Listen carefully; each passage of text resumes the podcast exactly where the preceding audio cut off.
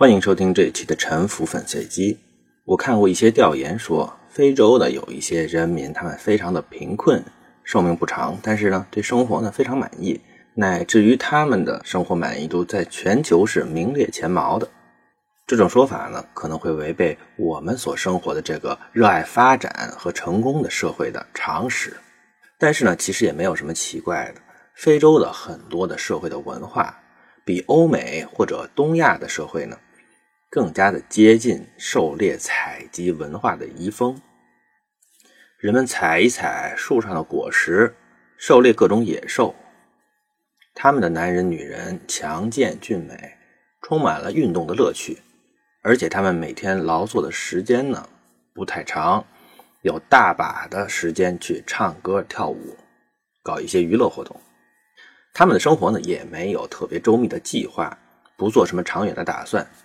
当然，他们会受到疾病，有的时候会受到饥饿的困扰，但是呢，往往死亡是急促的，痛苦呢也是短暂的。按照马克思韦伯的说法呢，这些带有狩猎采集社会风俗的工人，你给他涨工资，比如说把五块钱涨到十块钱，并不能让他工作更长的时间，相反，只会让他工作更少的时间，因为呢，他一共就只打算挣这十块钱。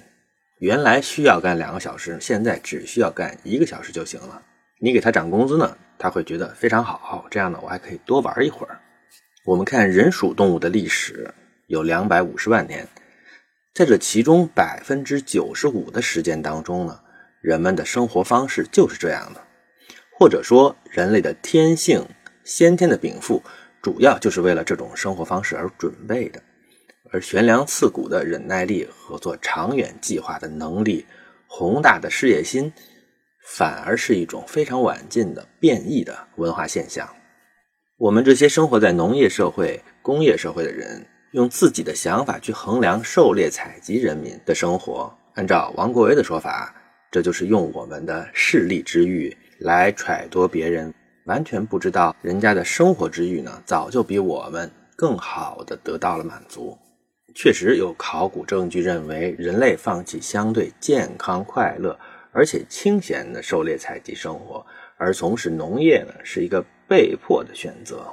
人属动物最早收集种子，制作类似于面粉的食物，根据某些考古证据呢，是非常古老的，可以上溯到三十万年之前，也就是智人出现之前。但是呢，大概在一万两千年前，发生了卓老板曾经介绍过的。新仙女木事件，也就是一个小冰期，气候呢变得干燥寒冷。在中东地区两河流域的古人，为了获得更稳定的食物来源，他们不得不开始照顾农作物，靠周期性的收获农作物的种子为生，从而最早进入了农业时代。在《人类简史》这本书里呢，赫拉利认为啊，人类从事农业呢，是为了给几万名建造。巴别塔的工人提供食物，究竟是先有了农业，才开始有了大共同体纪念碑的建造呢？还是为了建造大共同体的纪念碑而开展的农业呢？这是一个先有鸡还是先有蛋的问题，这个不是我们的重点。总之，人从事农业呢是相当晚近的事情，在此之前呢，只有死人是定居的，但是现在为了照顾自己种下的庄稼，人们不得不定居下来。而粮食呢，需要几个月才收获一次，之间有很长的间隔，需要把粮食储存起来。农人们于是开发出了储存器皿，也是也就是陶罐和粮仓。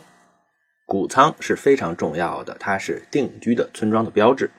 如果再和我上一期讲过的圣地、庙会或者市场组合在一起呢，它就会出现一些比较大的人类定居点，这就几乎是城市了。最古老的城市和农业最早出现的地区呢，基本是重合的，出现在黎凡特地区。黎凡特地区呢，也就是新月沃地的西部，今天以色列、约旦、叙利亚一带。其中呢，有一个城市地名呢，我们非常熟悉，叫杰里科，它有一万一千五百年的历史。在杰里科出土了一座一万年历史的石头塔楼。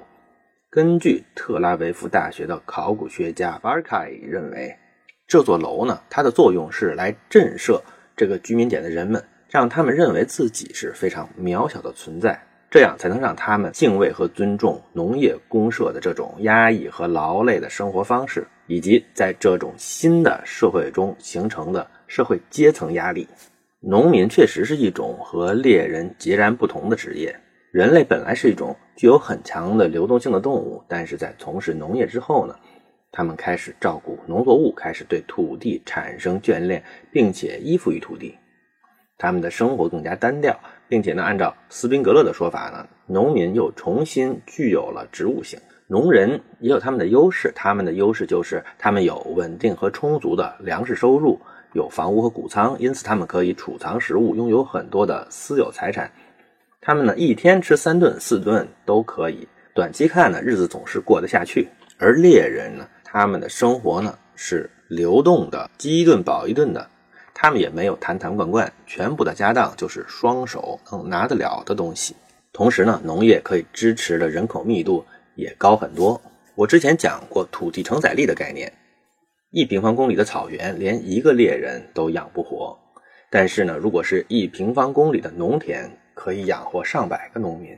按照今天我们在饭桌上聊天的思路，如果你按照净资产、按照利润率、按照增长率等等来评价呢，农人比猎人要优质的多，接近人生赢家的多。如果买股票，似乎农人的股票是绩优股，而猎人的股票呢是没法买的垃圾股。然而，其实并不一定是这样的。猎人。从会走路开始就学习射箭，可以以一种近于本能的方式去杀戮。农人虽然也可以健康强壮，但是他们的战斗力和猎人是没法相比的。当农人碰到猎人的时候，你会发现，单纯的农人在猎人面前，他既无法保证自己的财产，也无法保证自己的生命。猎人为刀俎，农人为鱼肉，历史上反复的出现。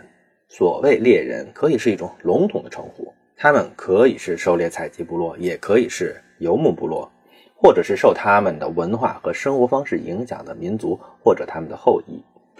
你看，英国历代国王的娱乐是带着自己的贵族哥们儿用双筒猎枪去射猎大雁或者是麋鹿，而清朝皇帝他们是定期组织打猎的，叫木兰秋显，意思就是打鹿。但是这个活动进行的非常的郑重，带有很强的军事训练和比武的性质。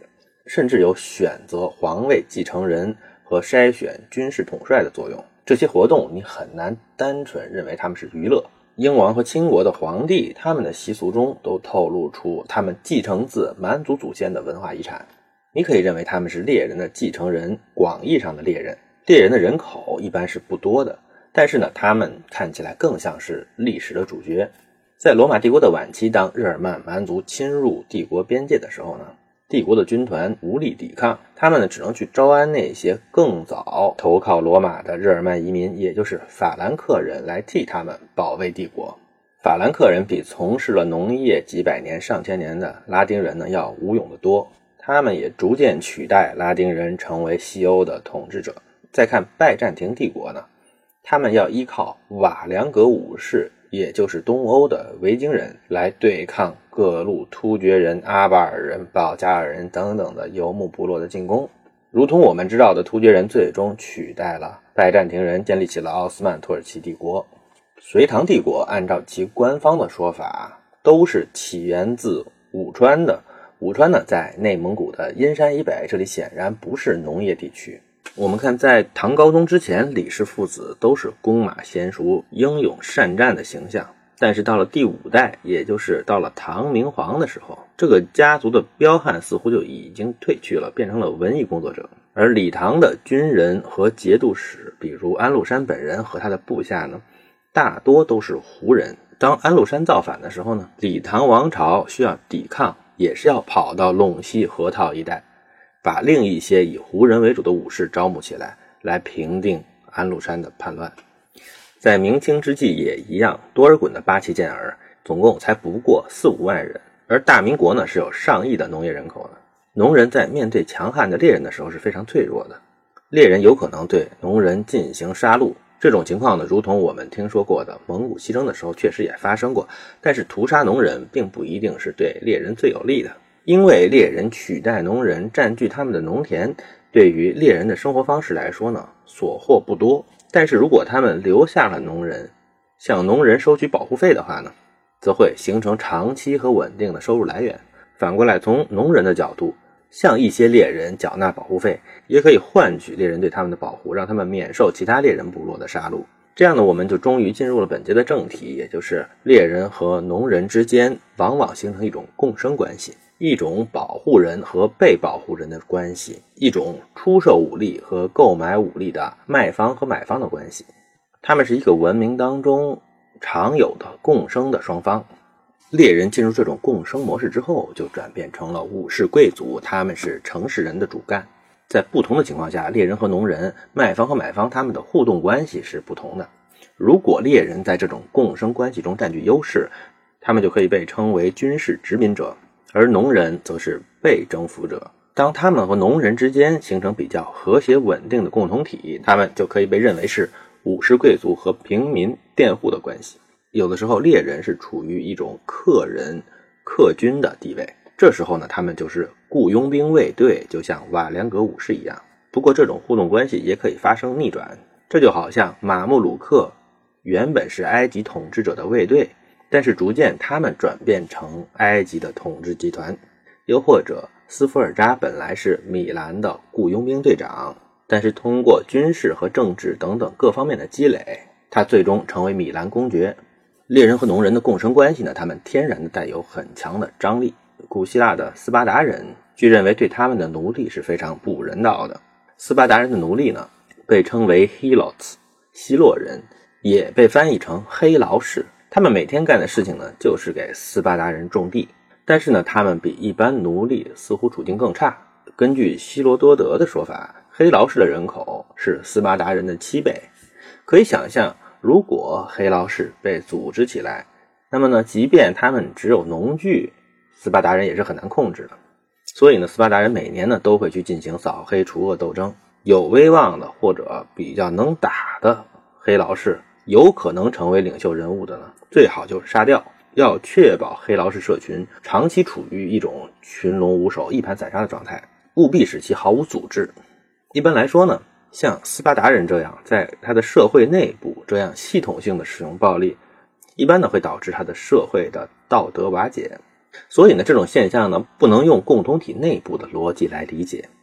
事情是这样的，在希腊的古典时代之前，有一个从北方入侵伯罗奔尼撒半岛的蛮族，通称叫做多利亚人 （Dorian）。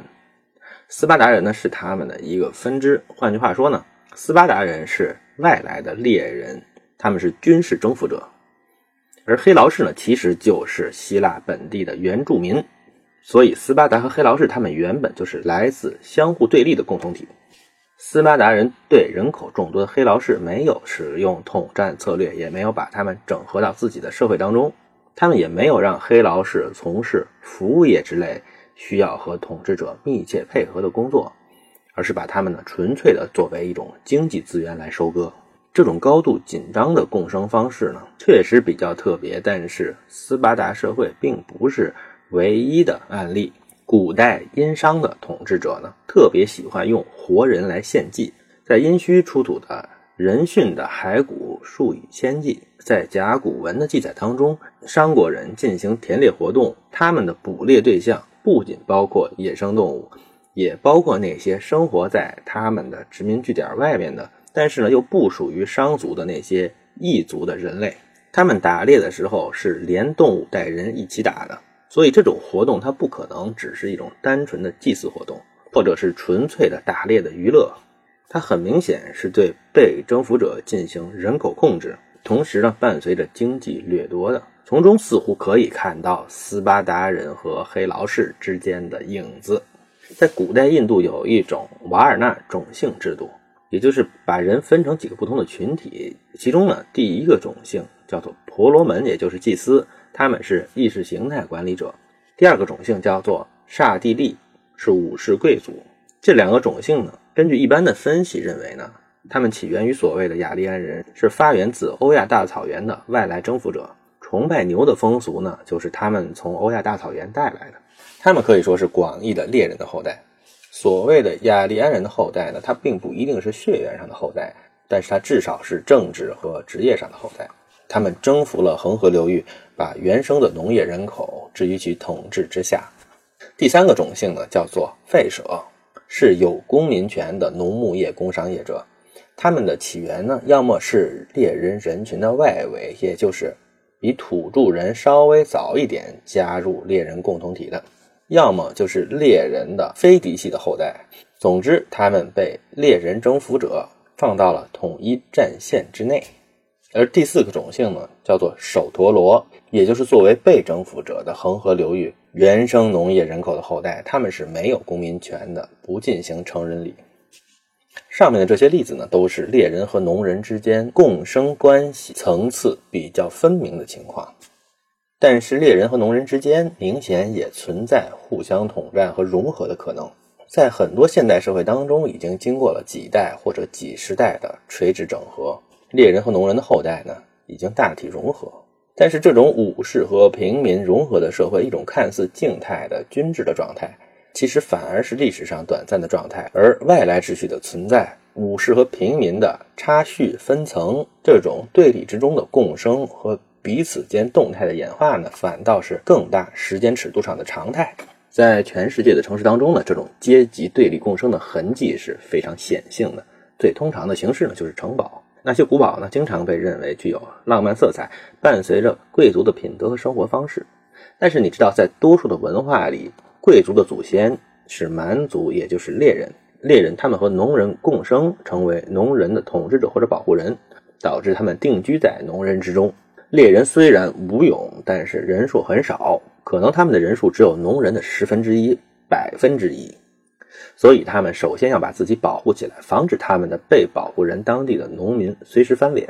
我们知道，英国的古堡是非常多的，他们当中的很多是诺曼人征服英格兰的过程当中修建的。诺曼人一路打过去，但是呢，想要凭借他们这万把个武士来有效的统治一个大国呢，是需要一些办法的。所以，他们打到哪里就把城堡修到哪里。从一零六六年到一零八七年这二十年之间。诺曼征服者在英格兰中部地方就修建了三十六座城堡。我们知道，后来在威尔士地区，他们修建了更多的城堡。满清靠几万名八旗武士入关，统治上亿的民国百姓。这些八旗武士并不是像撒胡椒面一样到处都有。在关内地区呢，他们设置了江宁、福州、杭州、荆州、西安、成都、广州七个驻防将军，每处呢有几千名士兵。除去这七处关内呢，还有十几处八旗的驻军，他们一般有一个独立的城池，通称叫做满城或者旗城。满城也就是猎人的城市，在农人的连续聚落的背景下呢，形成若干个孤岛。和古往今来很多文化的武士贵族一样，他们呢在平民的城市里，或者在平民的城市旁边，形成一个坚固的、面积不太大的脚部。英文管这种城中之城叫做 citadel。这些满城是清朝最主要的统治基础，而且在发生战乱革命，比如说太平天国和辛亥革命的时候，这些满城呢就要发挥作用。比如南京的满洲八旗用玉石俱焚，男女老少全体殉国的方式来抵抗太平天国的进攻。猎人和农人的共生，差不多可以直接和殖民主义划等号，似乎其中是充满了矛盾和张力的。但是这种共生体体现出了强大的生命力，而且它不仅是城市最初起源的主要形式，也是今天很多世界城市的前身。比如伦敦塔，在伦敦旧城的东南角，它就是诺曼人统治英格兰原住民的堡垒的其中之一。而北京的前身金中都或者是元大都，也明显是东北亚游牧民族在山下农业地区设置的前进基地。其实这种农猎共生体。它们成为城市演化系统的主角，恰恰说明了这种共生关系之中具有丰富的秩序和组织要素，产生了效率优势和和可持续发展的能力。随着这个系列的展开呢，其中的关系呢，我希望能够进行更加详细的阐述。这就是本期的沉浮粉碎机，感谢您的收听。